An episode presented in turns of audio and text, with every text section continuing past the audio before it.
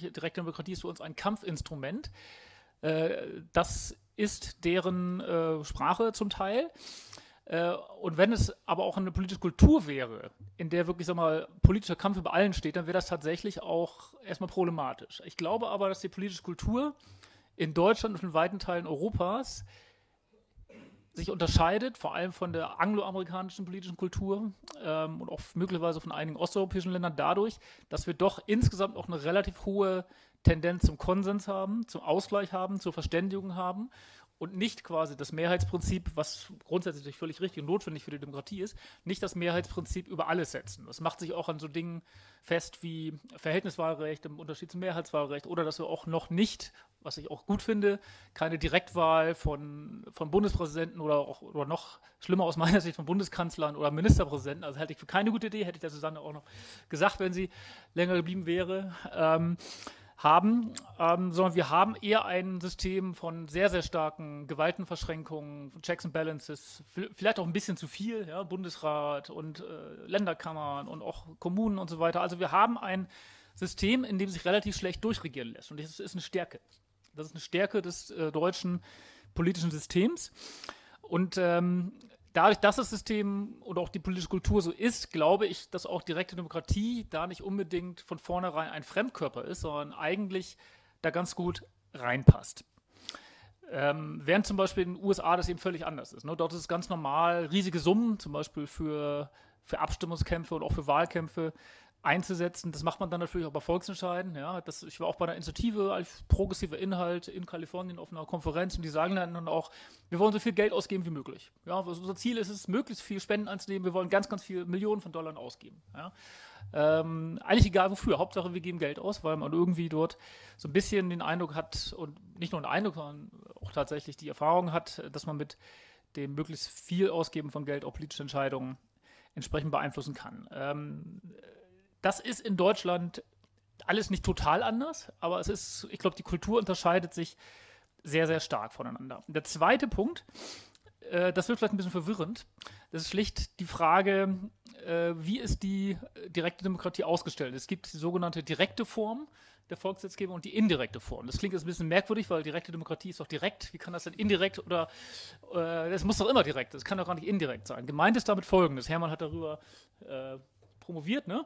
Würde direkte Demokratie in den USA äh, eben in den US-Bundesstaaten, wo es in ungefähr der Hälfte äh, Volksgesetzgebung gibt, äh, gibt es die sogenannte direkte Form der direkten Demokratie. Das bedeutet, dass sie am Parlament vorbeiläuft. Das heißt, es gibt keine Befassung des Parlaments. Es gibt keine Möglichkeit des Austausches zwischen einer Volksinitiative und dem Parlament. Es gibt keine Anhörung im Parlament, es gibt keine Möglichkeit der Nachbesserung, es gibt keine Kompromisse, es gibt keine Alternativvorschläge, gar nichts. Ja?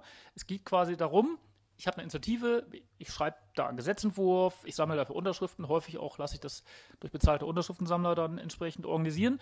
Dann komme ich zur Abstimmung, stecke da viel Geld rein, auch in Radio- und TV-Spots, und dann komme ich zu einer Abstimmung und bekomme die Mehrheit. Das ist im Grunde jetzt sehr stark verkürzt und auch ein bisschen ungerecht natürlich, äh, das US-amerikanische Modell der direkten Demokratie, während das Modell der direkten Demokratie in Deutschland, in Europa, vor allem in der Schweiz, das indirekte Modell ist. Das heißt, es, und das ist in allen äh, Bundesländern in Deutschland so, es prinzipiell so ist, dass das Parlament zumindest eine Rolle hat bei der direkten Demokratie. Das heißt, es ist eigentlich immer Adressat eines Volksbegehrens, einer Volksinitiative. Es hat eigentlich immer die Möglichkeit, auch in Thüringen komme ich nachher noch genauer zu, auch ein Volksbegehren zu übernehmen, zu sagen, okay, ja, finden wir gut, machen wir. Und dann gibt es auch keinen Volksentscheid mehr, spart ja auch dann Steuergelder und auch eine Menge an Auseinandersetzungen. Ähm, und es gibt auch in den meisten äh, Bundesländern die Möglichkeit von, von Anhörungsrechten, auch von Kompromissmöglichkeiten. Und, und diese beiden Dinge, also die politische Kultur und die Frage, ob es jetzt eine direkte oder indirekte Form der direkten Demokratie gibt, die sind aus meiner Sicht die entscheidenden Stellschrauben dafür, ob es, ob sich direkte Demokratie und parlamentarische Demokratie miteinander gut äh, vertragen können oder ob es wirklich aneinander vorbeiläuft und dann auch äh, aus meiner Sicht eine, eine schwierige äh, Richtung läuft. Insofern äh, sind wir von den Grundvoraussetzungen her da gar nicht so schlecht aufgestellt. Ich will jetzt zum zweiten Teil kommen und zwar, welche Erfahrungen gibt es denn, wenn wir darüber reden, Wechselwirkung zwischen direkter und repräsentativer Demokratie? Und da will ich jetzt auch mal ein paar Zahlen bringen, weil Zahlen äh, können manchmal auch durchaus erhellend sein. Es gibt immer wieder, das kennen alle, die sich für direkte Demokratie engagieren, immer wieder das Gegenargument aus dem politischen Raum, ist auch vom regierenden Bürgermeister meiner äh, Koalition in Berlin, das Argument, ja, aber wir wollen ja nicht, dass direkte Demokratie die parlamentarische Demokratie ersetzt. Das wollen wir ja nicht. Ja, ich meine, wer will das eigentlich? Ich kenne auch eigentlich niemanden, der das wirklich will, aber es wird immer wieder so als Gegenargument äh, gebracht.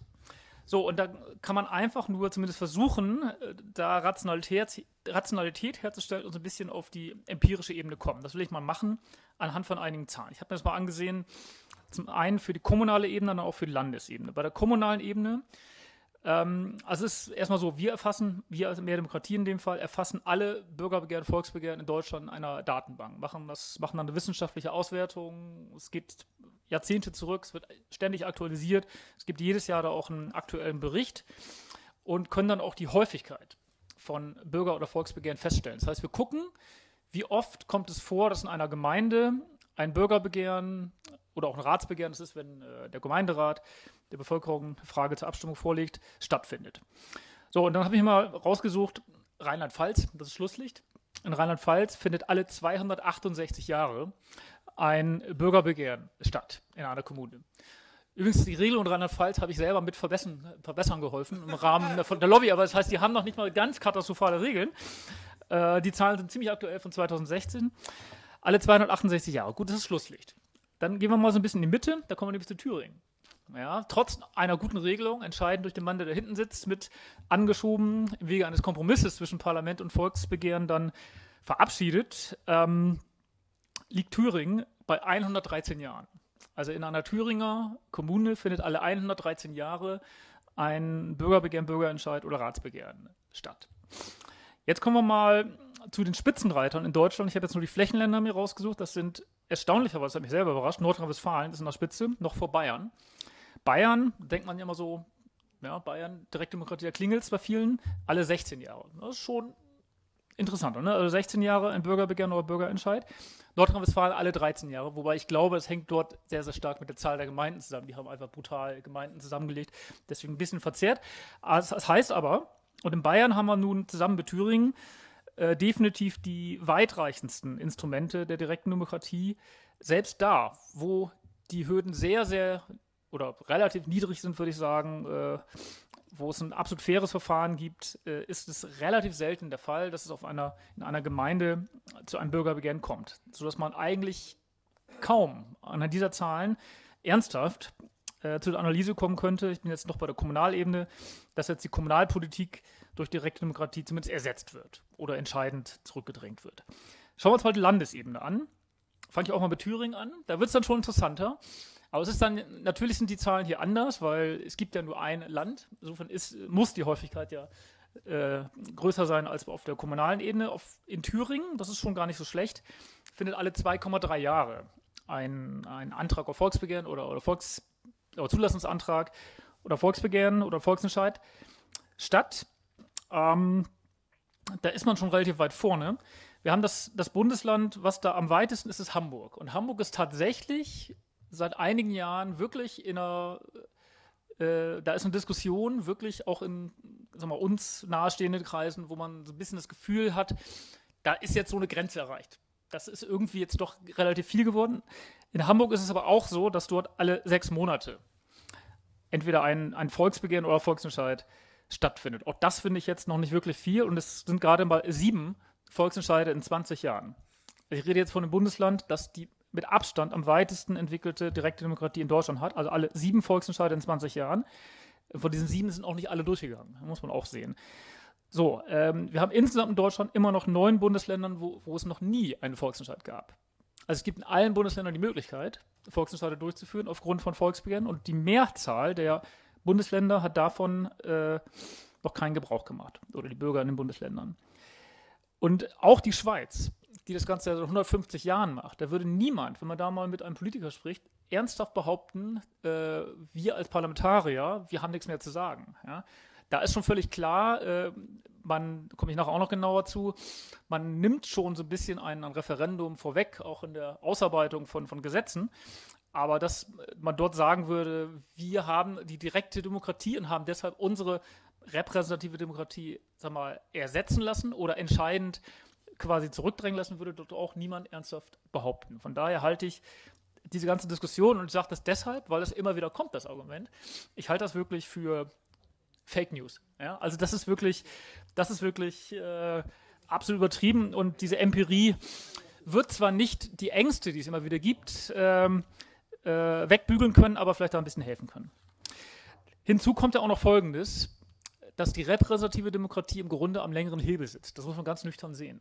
Ja, es gibt verschiedenste Methoden, die wir alle kennen, die wir alle erlebt haben, ähm, mit, ich sag mal, mit Volksbegehren, Volksentscheid umzugehen äh, oder sie quasi ins Leere laufen zu lassen. Ich will vier Stück nur ganz kurz andeuten. Das eine ist das Thema Zulässigkeitsprüfung. Das heißt, Volksbegehren werden, ja, das ist auch völlig richtig, das ist völlig unstrittig bei Mehr Demokratie auch, gibt es auch in allen Bundesländern. Volksbegehren werden, bevor sie zum Volksentscheid kommen, geprüft, ob sie mit der Verfassung und mit höherrangem Recht im Einklang stehen. Das ist ja völlig klar. Es muss auch sein, es gilt, äh, natürlich das Rechtsstaatsprinzip ist nicht ausgeschaltet bei bei direkter Demokratie. Und das schränkt dann aber auch die Reichweite logischerweise der direkten Demokratie richtigerweise ein. Anderes Instrument, äh, was wir natürlich nicht begrüßen, aber es gibt es halt immer wieder, ist, ist, die sogenannte Abfangstrategie. Das heißt, vor einem Volksentscheid. Ich habe das selber erlebt. Ganz kurz muss ich das erzählen. Ralf Uwe hat das auch erlebt. Ähm, nämlich jetzt in Berlin war ich Initiator eines Volksentscheids über die Rekommunalisierung der, des Stromnetzes und den Aufbau eines Stadtwerkes. Haben wir alles privatisiert. Da kann ich Horst da voll bestätigen, diese Entwicklung. Ähm, 14 Tage vor diesem Volksentscheid hat das Berliner Abgeordnetenhaus, damals SPD und CDU, ein eigenes Gesetz beschlossen, Stadtwerk für Berlin. So. Äh, natürlich vor allem mit dem Ziel, uns den Wind aus den Segeln zu nehmen. Es war dann, wir haben das immer Bonsai-Stadtwerk genannt, also mit ganz wenig Geld, mit ganz wenig Kompetenzen. Da war echt nicht viel möglich, es war eigentlich nur so eine Hülle. Aber es hat, und da gab es auch Untersuchungen, tatsächlich dazu geführt, dass viele Leute dachten, unser Thema wäre erledigt. Ne? Das war vor dem Volksentscheid rechtlich völlig in Ordnung. Kann man nichts gegen sagen, aber politisch fand ich das schon ein ganz starkes Stück. Und das gibt es halt immer wieder. Und das ist eben leider auch, und zwar unabhängig davon, wer regiert, muss man auch klar sagen, immer wieder eine Strategie, mit Volksbegehren umzugehen. Die andere weitere Strategie, immer noch beim Thema längerer Hebel, Änderung von Volksentscheiden. Volksentscheide haben keinen Ewigkeitscharakter. Volksentscheide sind verbind verbindlich, jedenfalls grundsätzlich, wenn sie über Gesetze stattfinden. Tegel ist eine andere, ganz eigene Diskussion, aber grundsätzlich sind sie verbindlich, werden doch umgesetzt, aber sie können äh, natürlich geändert werden. Ja? Das ist auch richtig. Das sieht auch mehr Demokratie so, dass es richtig ist, weil es können sich ja auch Sachverhalte ändern. Aber es gibt eben auch viele Beispiele dafür, wie Parlamente Volksentscheide wieder geändert haben, nicht weil sie irgendwas geändert hat, sondern weil sie einfach keine Lust hatten, äh, weiterhin den Volksentscheid zu befolgen. Ja? Also Rechtschreibreform beispielsweise in Schleswig-Holstein, andere Wahlgesetz in, in, in, Hamburg. Also das ist auch eine, eine Gegenstrategie. Und eine andere, letzte, ist, dass schlicht und ergreifend häufig auch Volksbegehren übernommen werden vom Parlamenten, also nicht zur Abstimmung kommen. Das kann gut und schlecht sein. Es kann gut sein, wenn es ernst gemeint ist, man wirklich sagt, okay, Leute, ihr habt ja recht. Wir wollten das ja eigentlich schon immer, haben es noch nicht getraut, das zu beschließen, aber jetzt habt ihr mal hier einen Vorschlag gemacht. Wir übernehmen das, halten uns auch dran. Gibt auch viele Beispiele dafür. Aber es gibt auch extreme Gegenbeispiele, nämlich sogenannte Scheinübernahmen, wo Volksbegehren oder auch Bürgerbegehren übernommen werden. Einfach nur, damit keine Abstimmung stattfindet. Man hält sich dann aber trotzdem nicht dran. Und das ist natürlich dann verdammt bitter und verdammt ärgerlich. Und das äh, zeigt alles nur. Ähm, fällt mir spontan kein Beispiel ein. Auf kommunaler Ebene gab es das jedenfalls häufiger. Also in Hamburg war das richtig so, ein, so eine kleine Welle mal. Äh, auf Landesebene fällt mir jetzt nichts ein. Aber das sind jetzt halt Möglichkeiten, äh, wie Parlamente oder auch Regierungen mit Volksentscheiden umgehen können. Also eben am längeren Hebel sitzen. So, äh, jetzt wechsle ich aber mal die Perspektive und komme jetzt mal als Parlamentarier. Ähm, und dann muss ich ein bisschen Wasser in den direktdemokratischen Wein gießen. Ähm, natürlich ersetzt ein Volksentscheid alle parlamentarische Entscheidungen. Rolf Uwe guckt schon ganz kritisch. Keine Angst, ich bin noch, bin noch auf der richtigen Seite. Ähm, natürlich ersetzt ein Volksentscheid eine parlamentarische Entscheidung, nämlich punktuell. Natürlich. Also wenn ich eine Entscheidung treffe über, ich nehme jetzt unverfängliche Beispiele vielleicht, über ein Stadtwerk in Berlin, dann kann das Parlament in dieser Sache erstmal keine Entscheidung mehr treffen. Ja, wenn ich eine Entscheidung treffe, das kommt jetzt in Berlin auch auf uns zu, über Ausweitung von Videoüberwachung, dann ist das erstmal so gesetzt und das Parlament hat in der Frage, äh, natürlich könnte es das Gesetz wieder ändern, aber es hat erstmal quasi eine Entscheidung vom Volk äh, vorgesetzt bekommen. Und äh, das ist aber natürlich auch genau die Rolle, nämlich punktuell in einer konkreten Sachfrage die parlamentarische Demokratie zu, äh, zu korrigieren. Das führt aber durchaus dazu, dass parlamentarische Kräfte sehr, sehr stark gebunden werden. Ich habe das jetzt mitbekommen mit der Tegel-Volksabstimmung. Es hat die mediale Aufmerksamkeit, trotz Bundestagswahl, muss man sagen, relativ stark bestimmt in Berlin. Hat mich ziemlich überrascht. Ich war sonst immer eher ein bisschen kritisch gegen die Zusammenlegung von Wahlen und Abstimmungen, weil ich ein bisschen befürchtet habe, Volksentscheid geht unter. Das kann ich eigentlich jetzt, was Tegel angeht, so nicht bestätigen. Das ist eigentlich relativ stark diskutiert worden, hat eher andere Themen verdrängt. Äh, und es bindet natürlich auch Ressourcen der Parteien, ja, weil Parteien sind natürlich auf die Wahlkämpfe fokussiert und da kommt auf einmal so ein Volksentscheid dazwischen. Und dann denkt man so, Mist, jetzt muss ich mich da auch noch engagieren und da auch noch mal Leute auf die Straße schicken oder auch Geld ausgeben. Und das ist natürlich erstmal anstrengend. Ja. So, aber äh, das äh, gehört dann eben dazu. Darauf muss man sich einstellen. Das ist dann eben, also wenn man A sagt, muss man eben auch B sagen. Wenn man diese Instrumente einführt und wirklich will, dann muss man eben auch damit rechnen. Erstens, dass natürlich die eigene Politik, wenn man regiert, angegriffen wird. Das ist irgendwie ganz normal und logisch. Äh, und dass man eben seine Politik stärker verteidigen muss und dann auch anders in die Auseinandersetzung geht. Und das kann dann auch entsprechend Mühe machen. Es wird Mühe machen und es wird auch was kosten. Und ein richtig großes Problem und da wird es jetzt langsam fettnäpfchenmäßig, wird es natürlich, wenn sehr maßgebliche Projekte einer Landesregierung, zentrale Projekte einer Landesregierung durch Volksbegehren angegriffen werden. Zufälligerweise könnte man so Themen wie kommunale Gebietsreformen äh, aufwerfen, aber das muss man natürlich nicht vertiefen. In Brandenburg ist es übrigens ganz genauso, da gibt es auch ein Volksbegehren gegen die kommunale Gebietsreform. Da kann ich zumindest erstmal emotional nachvollziehen, ähm, dass Direktdemokratie da erstmal so als ein Angriff betrachtet wird. Ja, das, das, kann ich, das kann ich verstehen. So. Ähm, jetzt will ich noch was sagen, ähm, wenn wir bei Erfahrungen sind, was aus meiner Sicht ein bisschen das Problem an der Debatte ist. Das Problem, dass immer nur äh, relativ schwarz-weiß über das Thema geredet wird, eben, dass Volksentscheide parlamentarische Entscheidungen ersetzen und dass man vor allem auf den Volksentscheid als letzte Stufe des, des, Verfahrens schaut. Direkte Demokratie ist mehr als ein Volksentscheid. Das ist ganz, ganz wichtig und ganz, ganz entscheidend. Ja. Äh, in der Schweiz äh, sagt man immer wieder, es ist gar nicht so wichtig, wie die Volksabstimmungen ausgehen, sondern es ist viel wichtiger, welche Reaktionen das Parlament als quasi äh, oder welche Folgen die Reaktionen des Parlaments auf Volksinitiativen gezeichnet haben. Das ist eigentlich viel, viel wichtiger, weil das tatsächlich ähm, auch die Art und Weise bestimmt, wie Politik dann geändert wird. In der Schweiz werden allerdings auch die meisten Volksentscheide abgelehnt. Ne? Das ist in Deutschland noch etwas anders. Das heißt, wenn man wirklich dieses Wechselverhältnis analysieren will, dann reicht es nicht aus, sich die Ergebnisse von Volksabstimmungen anzugucken, sondern da muss man sehr viel genauer hingucken, da muss man jedes einzelne Verfahren ansehen. Ich erlebe das immer wieder in Debatten über direkte Demokratie mit Menschen, die jetzt nicht so tief drinstehen. Es kommen immer nur die Beispiele, wo ein Volksentscheid stattgefunden hat. Immer nur diese Beispiele. Alles andere ist überhaupt nicht auf dem Radar. Und dem möchte ich jetzt mal entgegenwirken, indem ich zwei Beispiele äh, bringe, wo es nicht zum Volksentscheid kam, die aber zeigen, wie es gerade zu einem gesunden und sinnvollen Nebeneinander oder Miteinander sogar von direkter und indirekter Demokratie äh, kommen kann. Ein Beispiel aus Berlin, ein Beispiel aus Hamburg. So, das Berliner Beispiel äh, ist, glaube ich, aus dem Jahr 2008, 2009, Kita-Volksbegehr, also Kindertagesstätten, ja, muss ich ja hier niemand erläutern, äh, war zu dem Zeitpunkt ein riesiges Thema in Berlin. Wir hatten großen äh, Erziehermangel, ganz schlechten Betreuungsschlüssel, Bedarfsprüfung gab es, ganz schlechte Leitungsschlüssel. Die Volksinitiative hat äh, da einen Anstoß gegeben, äh, das zu ändern mit sehr radikalen Forderungen, die auch sehr teuer waren. Also ich weiß nicht genau wie viel. So teuer, dass der Senat gesagt hat, das ist überhaupt nicht zulässig und das vor das Verfassungsgericht gebracht hat. Der Verfassungsgericht hat aber der Initiative Recht gegeben, sodass die Initiative ähm, quasi weitermachen konnte. Und die haben in allerkürzester Zeit, ich glaube bis heute, nee, jetzt ist der Radverkehr aber noch ein bisschen stärker. Ähm, die haben in allerkürzester Zeit 60.000 Unterschriften gesammelt für ein, ein Volksbegehren. 20.000 wären notwendig gewesen. Und das hat die damalige Regierung, das waren wir, genau, Rot-Rot war das, Rot-Rot 2 in Berlin, so unter Druck gesetzt, dass man gesagt hat, da müssen wir uns mit denen an einen Tisch setzen. Das können wir nicht durchlaufen lassen, dann verlieren wir das. Und dann wird es richtig teuer.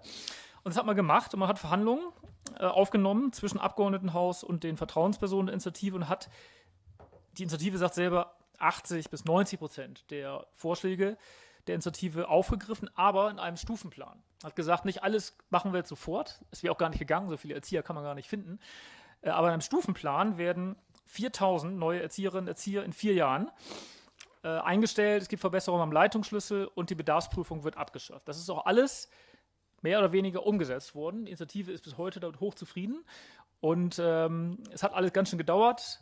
Auch jetzt, also die Bedarfsprüfung wird eigentlich jetzt erst so richtig abgeschafft, aber die Initiative ist damit einverstanden es gab, was das Kita-Thema angeht, danach nie wieder einen direktdemokratischen Vorgang in Berlin. Und das ist eigentlich, wenn man sich Länderthemen anguckt, bei direkter Demokratie eigentlich das Thema Nummer eins, zwei, drei, würde ich mal sagen. Ne? So mit Schule zusammen. Ne? Und das ist erstmal so, also nicht, dass ich habe selber ein Kind, das in der Kita ist und ich kann mir da viele Verbesserungen noch vorstellen, aber äh, da sind wir einigermaßen gut weitergekommen. Das zweite Beispiel, äh, das hat mich selber überrascht, weil ich das bis vor ein paar Tagen auch noch gar nicht selber auf dem Schirm hatte, ist aus Hamburg. Und zwar ähm, Hamburg für gute Integration heißt der Name einer Volksinitiative, die sich um das Thema Flüchtlingspolitik gekümmert hat. So, direkte Demokratie zum Thema Flüchtlinge. Da zucken möglicherweise schon einige zusammen. Ähm, habe ich auch, ehrlich gesagt, als ich das erste Mal davon gehört habe. Diese Initiative hat, und zwar auf dem Höhepunkt der, ich sage es mal in Anführungsstrichen, Flüchtlingskrise, also 2016 war das, Anfang 2016, wo wirklich die Bundesländer und Kommunen Schwierigkeiten hatten mit der Unterbringung von, von Geflüchteten, hat die Initiative äh, innerhalb von fünf Tagen, innerhalb von fünf Tagen 26.000 Unterschriften gesammelt für eine Volksinitiative. Das Quorum in Hamburg ist 10.000 für die allererste Stufe. Die Forderung der Initiative, die eben ganz klar sich von, von rechts distanziert hat, die sogar auf ihrer Homepage geschrieben hat, das habe ich noch nie irgendwo gesehen, wenn wir Unterschriften äh, von AfD-Lern äh, mit dabei haben, das rauskriegen, dann schmeißen wir die Unterschriften weg. Das, ich, das fand ich wirklich erstaunlich. also die haben sich wirklich ganz, ganz klar eindeutig davon distanziert und haben äh, mit allen Bürgerinitiativen vor Ort, es gab dort überall vor Ort Bürgerinitiativen, ich sage jetzt mal neutral zu der Frage von Flüchtlingsunterkünften in den Bezirken, haben die alle quasi versammelt und haben äh, vor allem gefordert, dezentrale Unterbringung weg von Groß- äh, und Sammelunterkünften, mehr Bürgerbeteiligung bei der Auswahl der Standorte und eine bessere äh, Verteilung. So, man hat innerhalb kürzester Zeit äh, das geschafft mit den Unterschriften 26.000. Und das hat bei der Politik für eine, äh, ich hätte es gerne mal selber erlebt, ich bin ja ich bin ja aus Berlin, nicht aus Hamburg, für, für enorme Unruhe gesorgt, kann man sich vorstellen. Ne? Also, also Höhepunkt der Flüchtlings- äh, 26.000 Unterschriften in wenigen Tagen und Hamburg, in Hamburg weiß man, dass Volksentscheide auch durchaus durchkommen können. Deswegen, die waren hochgradig, Rot-Grün hat regiert, äh, unter Druck und haben verhandelt mit der Initiative, haben die Verhandlungen angeboten und man hat dann mehrere Monate verhandelt. Und tatsächlich hat man sich geeinigt darauf, auf einen Kompromiss. Äh, die Initiative hat das Verfahren daraufhin zurückgezogen, ist also nicht in die nächste, ins Volksbegehren und nicht bis zum Volksentscheid gegangen. Und dieser Kompromiss umfasst, es ist unglaublich, 30 Seiten. Also ein 30-seitiger Text als Bürgerschafts-, also Parlamentsantrag, der beschlossen worden ist und noch sogenannte zwölf Bürgerverträge. Das heißt, für einzelne Flüchtlingsunterkünfte in den Bezirken wurden politisch verbindliche Bürgerverträge mit den Bürgerinitiativen geschlossen vom Senat, wo einzeln wirklich beschrieben ist, wie viele Geflüchtete dort rein dürfen, ähm, wie die Integration abläuft, wie die Kontrollen ablaufen, wie die Unterbringung ist, äh, wie die, die, die, Sprachvermittlung und so weiter. Alles Mögliche. Sehr, sehr, sehr detailliert. Ich habe mir jetzt äh, natürlich nicht dieses ganze Papier äh, durchgelesen, aber die wesentlichen Leitlinien und hochinteressant. Ähm, die allererste Leitlinie lautet, alle Parteien, mit Parteien sind in diesem Fall gemeint die Bürgerinitiative und eben Rot-Grün in Hamburg, bekennen sich zur rechtlichen wie moralischen Verpflichtung der Aufnahme und Unterbringung von Geflüchteten in Hamburg. Damit fängt es an. Ja, also eine Volksinitiative zur Flüchtlingsfrage hat das quasi unterschrieben. Man hat sich dann geeinigt, dass bestimmte prekäre Sammelunterkünfte geschlossen werden sollen, was übrigens auch eine linke Forderung ist. Ja, also, dass man eben wegkommt von diesen ganzen ähm, Notunterkünften und da möglichst schnell in, in Wohnungen und äh, bessere Unterbringung kommt. Und dann hat man so eine äh, 300er-Regel gemacht, nämlich nicht mehr als 300 Standorte mit im Schnitt nicht mehr als 300 Plätzen was mir so was umrechnet, 90.000 für Hamburg wären, was ich immer noch ordentlich finde. Ne? Also es ist nicht so. Und es geht definitiv darum, ausschließlich darum, äh, die Flüchtlingsunterbringung sozial gerecht. Ne? Wir haben sehr viel über soziale Verteilung hier gehabt, sozial gerecht, auch zwischen den Bezirken verteilt. Also Kleistens wäre ausgeflippt bei diesem Vorschlag. Also auch nach einem bestimmten Schlüssel, dass eben Blankenese, reicher Stadtteil, genauso äh, das schultern muss wie Billstedt, armer Stadtteil. Ähm, hat man alles da sorgfältig gemacht und das hat da tatsächlich dazu geführt, dass äh, die Initiative zurückgezogen wurde. Finde ich ein sehr spannendes Beispiel. Ähm, lohnt sich das mal anzugucken im Internet. Wie gesagt, ich bin selber davon äh, überrascht worden. Und wenn man vor allem die Stellungnahmen der Fraktionsvorsitzenden, das wurde auch immer auf Fraktionsvorsitzenden-Ebene verhandelt, was ja auch die Ernsthaftigkeit nochmal dokumentiert hat, wenn man sich die ansieht, dann spürt man richtig den Felsbrocken, der denen äh, vom, vom ähm, vom Hals gefallen ist. Ja? Also die Erleichterung, dass es geschafft worden ist, bei dieser Frage einen Volksentscheid zu vermeiden, wurde immer wieder gesagt, wenn es einen Volksentscheid gegeben hätte, ich meine, die Initiative war wirklich, ich will nochmal betonen, ähm, also eine bürgerschaftliche, also würde so aus der Mitte der Gesellschaft tatsächlich keine, definitiv keine rechte Initiative, aber trotzdem ein Volksentscheid und Unterbringung von Flüchtlingen, auch in der Phase, wo die AfD immer stärker wurde, hätte eine ganz andere Debatte gehabt. Also ob das Ergebnis jetzt schlimm gewesen wäre, weiß ich nicht. Aber die Debatte wäre ganz anders gehabt. Deswegen war es in dem Fall, glaube ich, sehr gut, dass es gelungen ist, einen Volksentscheid äh, zu vermeiden und eben so eine Verhandlungslösung zu finden. Das geht. Jetzt habe ich natürlich, wie ich immer so bin, deswegen äh, ist Ralf Uwe jetzt wieder zufrieden mit mir, nur Positivbeispiele rausgesucht. Es gibt natürlich auch andere Beispiele, muss man fairerweise sagen. Äh, Susanne hat vorhin das Beispiel Schulreform angesprochen. Auch da gab es ein Moderationsverfahren und das ist gescheitert. Ja, also es gibt nie die Gewähr, dass man sich verständigen kann. Weil zur Schulreform könnte ich auch viel sagen, aber ist jetzt nicht das Thema. So schlimm, nee, ich sage gar nichts dazu. Lassen wir einfach mal so, so stehen. Aber das Beispiel ist auf alle Fälle, glaube ich, nicht schlecht. So, jetzt würde ich zum letzten Block kommen. Das waren jetzt die Erfahrungen. Jetzt kommen nochmal die Regeln.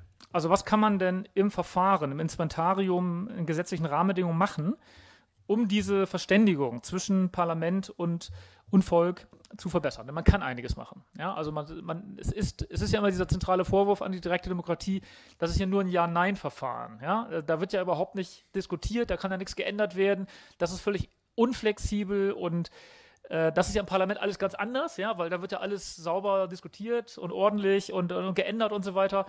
Auch da kann ich jetzt schon sagen, äh, nach einem Jahr Erfahrung, das kann passieren, ja, aber es gibt auch ganz andere Erfahrungen. Ne? Also ich habe auch schon mehrere Gesetze selber abgenickt, wo gar nichts geändert wurde. Ne? Also war auch nicht notwendig, aber eben diese Idealisierung auf der einen Seite der parlamentarischen Demokratie und dann diese bisschen plumpe äh, Stilisierung der direkten Demokratie ist einfach völliger Quatsch. Also die muss man wirklich deutlich zurückweisen. So, was kann man also machen, auch in Thüringen, um äh, noch mehr Verständigung ähm, und noch mehr so mal positive Wechselwirkung zwischen direkter Demokratie und repräsentativer Demokratie hinzubekommen. Äh, die erste und entscheidende Geschichte ist, das Verfahren muss Kompromissmöglichkeiten auch zulassen. Es muss möglich sein, äh, dass es, dass ein Volks, dass ein direktdemokratisches Verfahren beendet werden kann, bevor es zum Volksentscheid kommt. Ähm, wenn die Initiative nicht mehr will. Und zwar möglichst früh es gibt ja drei Stufen, das ist, glaube ich, so ungefähr bekannt, der Zulassungsantrag, Volksbegehren, Volksentscheid. Äh, ihr seid in Thüringen da schon ganz gut. Ihr habt die Möglichkeit, nach der zweiten Stufe einen Kompromiss zu schließen. Steht in Paragraph 19 des Gesetzes, gehört eigentlich in die Verfassung so eine Regel, aber das rechtlich, wollen wir es jetzt mal nicht hier äh, problematisieren. Äh, wir sind der Auffassung, also mehr Demokratie, dass in jedem Fall auch nach der ersten Stufe eine solche Verständigungsmöglichkeit bestehen muss, weil es da, also je, je weiter man im Verfahren ist und je mehr man investiert hat einfach und je mehr Menschen auch dann sich mit was verbunden haben, beim Volksbegehren unterschreiben ja möglicherweise schon mehrere hunderttausend Menschen, umso schwieriger wird es auch von einer bestimmten Position wieder runterzukommen. Das wiederum kennt auch Parlamentarier, ne? je weiter ein Verfahren fortgeschritten ist, umso schwieriger ist es, da noch wieder runterzukommen. Deswegen ist es sinnvoller, nach der ersten Stufe ähm, die Möglichkeit zu schaffen, dass sich die Initiative mit dem Parlament auf einen Kompromiss verständigt und dann das Verfahren beendet wird. Ähm, wenn man das macht, dann muss das sinnvollerweise aber verbunden werden mit einem Anhörungsrecht. Dann sollte eine Initiative auch die Möglichkeit haben, ihre Vorschläge entsprechend in einem Ausschuss äh, den Abgeordneten auch näher zu bringen. Und dann muss man auch gucken, ob ausreichend Zeit für das Verfahren ist. Manche Verständigungsverfahren scheitern auch schlicht an Zeitmangel. Ja? Wenn die Fristen zu knapp sind, dann hat man nicht die Möglichkeit, sich vernünftig auszutauschen. In Hamburg gibt es zum Beispiel die Möglichkeit, dass wenn beide Seiten zustimmen, dass die Fristen ausgesetzt werden, um Verhandlungen zu ermöglichen. Das ist ein, eigentlich ein ganz sinnvoller Ansatz. Äh, könnte man sich hier in Thüringen auch vielleicht überlegen. Und was es hier in Thüringen gibt, ist ja auch ein ja, nicht unbedingt Spezifikum, aber auch ein, ein interessantes Instrument, der sogenannte Bürgerantrag. Ähm, eigentlich eine gute Idee. Also ein Bürgerantrag sorgt, soll dafür da sein, dass Menschen halt sich direkt an den Landtag wenden können mit einem Anliegen. Ja, da muss man noch nicht einen Gesetzentwurf vorlegen und es ist relativ, relativ niedrigschwellig. Das Problem ist aber bei diesem Bürgerantrag, er ist nicht verknüpft mit der Volksgesetzgebung. Das heißt, wenn ich dieses gemacht habe und mit dem Landtag diskutiert habe, und es doch keinen Kompromiss gibt und ich weitermachen will, dann muss ich nochmal von vorne anfangen, nochmal einen Zulassigkeits Zulassungsantrag schaffen. Das ist nicht notwendig. Es wäre absolut äh, sinnvoll, diesen Bürgerantrag quasi schon als eine erste Stufe des direktdemokratischen Verfahrens zu haben, dann auch mit weniger Unterschriften, damit es wirklich niedrigschwelliger ist. Dann hat man nämlich schon eine Anhörungsmöglichkeit ähm, und hat schon die Möglichkeit, hier entsprechend auch Kompromissmöglichkeiten äh, einzubauen.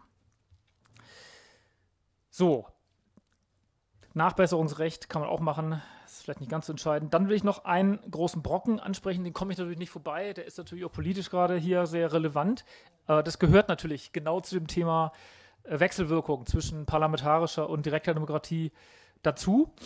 Äh, das ist aber ein ganz heißes Eisen und scharfes Schwert. Das ist das fakultative Referendum.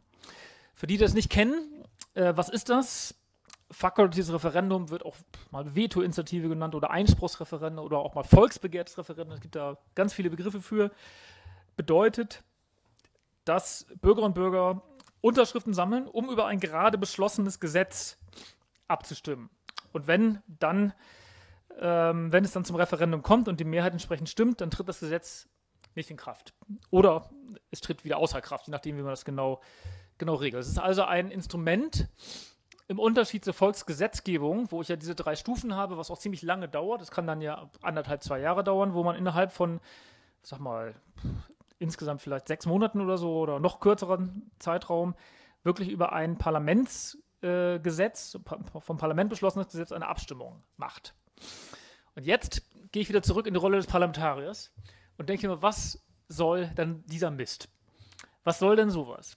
Jetzt stelle ich mir vor, ich bin Mitglied einer Regierungsfraktion.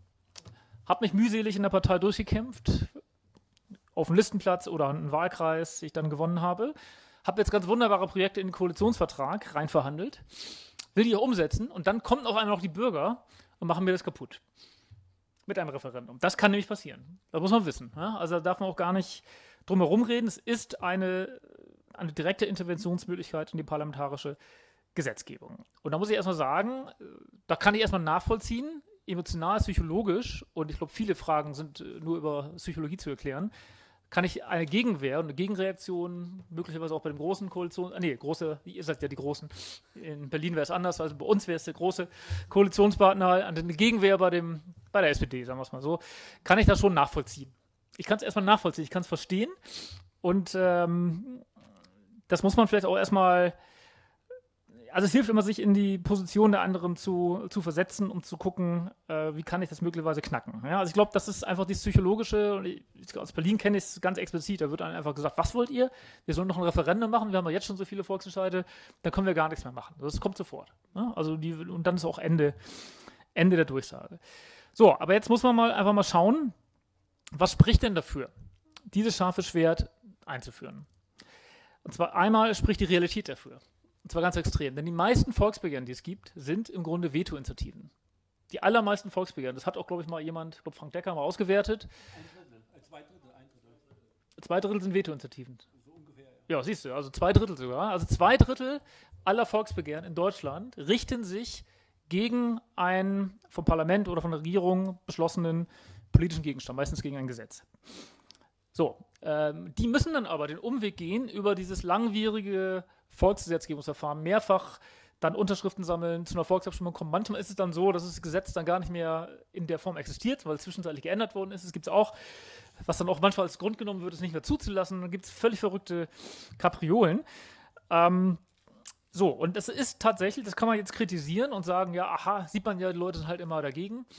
Es gibt sehr stark den Wunsch, mit direkter Demokratie zu korrigieren. Es gibt stark den Wunsch, politische Entscheidungen, die eine Landesregierung trifft, zu korrigieren. Das ist einfach ein Wesensmerkmal der direkten Demokratie. Und ich finde, wenn das so ist, und äh, Hermer hat es mit der Zahl, die ich jetzt gar nicht wusste, zwei Drittel bestätigt, dann finde ich, sollte man auch institutionell darauf eingehen. Anstatt einfach den Initiativen zu sagen, ach ja, nö, könnt ihr ja machen, aber sammelt erstmal zwei Jahre Unterschriften und dann ist das Thema vielleicht schon weg. Man hätte in jedem Fall auch mehr Praxis, ja? Äh, man hätte mehr Möglichkeiten, äh, man würde halt mehr Erfahrung sammeln. Was das bewirkt, das ist ganz interessant. Das kann man sich zum Beispiel in der Schweiz, wo es das Instrument äh, sehr, sehr lange gibt, aber auch in den USA, da ist es jetzt nicht ganz so wichtig in der Praxis, aber vor allem in der Schweiz sehr, sehr genau ansehen. Es führt erstens definitiv dazu, dass die Gesetzgebung sorgfältiger wird.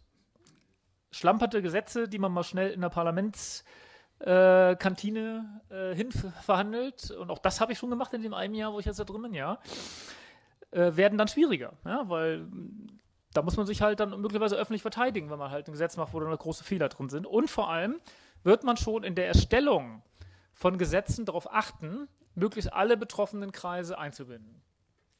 Ja, also alle Bürgerinitiativen, alle Verbände, aber auch alle gesellschaftlichen Gruppen, ja, auch, auch die, die vielleicht nicht unbedingt äh, jetzt organisiert sind.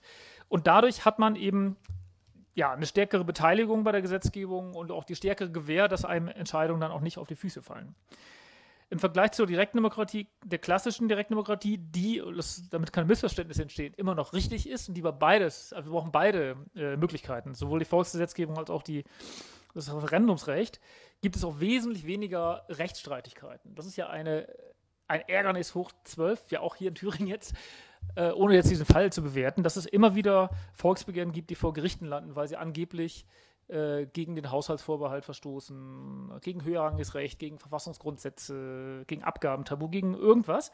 Das fällt äh, bei dem fakultativen Referendum nicht völlig weg, aber es ist sehr viel weniger problematisch, weil man sich ja auf ein vom Parlament beschlossenes Gesetz bezieht, wo, wo, man eigentlich davon ausgehen kann, dass es zumindest nicht gegen Verfassungsgrundsätze verstößt, nicht gegen höherrangiges Recht, gegen Völkerrecht und so weiter.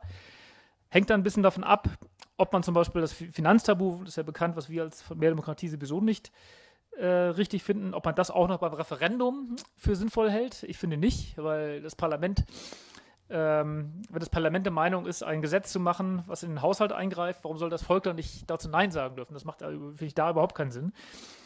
Ähm, und deswegen wird es de definitiv sehr, sehr viel weniger gerichtliche Auseinandersetzungen geben. Aber der stärkere Effekt ist eben, dass die Parlamentarier viel, viel stärker als jetzt in der, im Zwang sind, ihre Politik im Vorhinein zu erklären, abzustimmen, immer wieder auch Foren zu machen, vielleicht Bürgerbeteiligungsverfahren im Internet ergänzend durchzuführen zur Gesetzgebung. Und dann ähm, wird man da auch, denke ich mal, nicht in die Ecke gedrängt, sondern dann hat man die gute Chance, dass ein Groß, dass sicherlich nicht jede Kleinigkeit äh, zum Referendum kommt, zumal es immer noch eine relevante Hürde natürlich geben muss, um zu einem Volksentscheid hier zu kommen.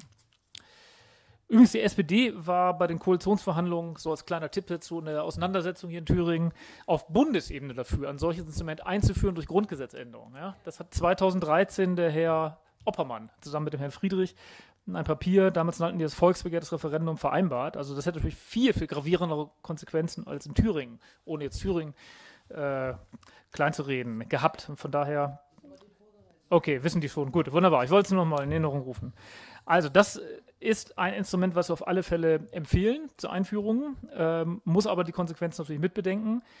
Ähm, aus meiner Sicht genauso wichtig sind aber die Kompromiss-, Verständigungs-, Anhörungsmöglichkeiten. Konkurrenzvorlage ist auch eine gute Möglichkeit, dass man eben die Möglichkeit hat, dass das Parlament bei einem Volksentscheid noch eine eigene Position mit zur Abstimmung stellt. Das erhöht die Auswahl für die Bürger und dann auch kommt man auch so ein bisschen weg von diesen äh, schwarz-weiß denken. Das gibt es aber schon in Thüringen, da müssen wir nichts mehr machen. So, dann will ich es auch damit ähm, bewenden lassen und eigentlich nur abschließen mit den Worten, das Verhältnis zwischen parlamentarischer und direkter Demokratie, da darf man sich nichts vormachen, ist nicht störungsfrei, auf gar keinen Fall. Äh, das ist durchaus mit Konflikten, mit Stress, mit Arbeit, mit Aufwand verbunden. Aber es ist keinesfalls so, dass äh, parlamentarische oder repräsentative Demokratie an die Wand gedrängt wird, geschwächt wird oder sogar ersetzt wird. Das ist wirklich definitiv falsch.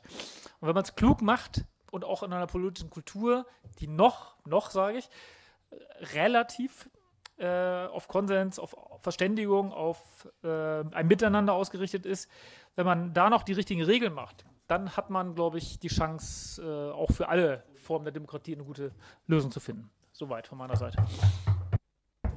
Vielen Dank, Michael, für deinen Beitrag. Ich will nur noch was ergänzen. Wir kämpfen auch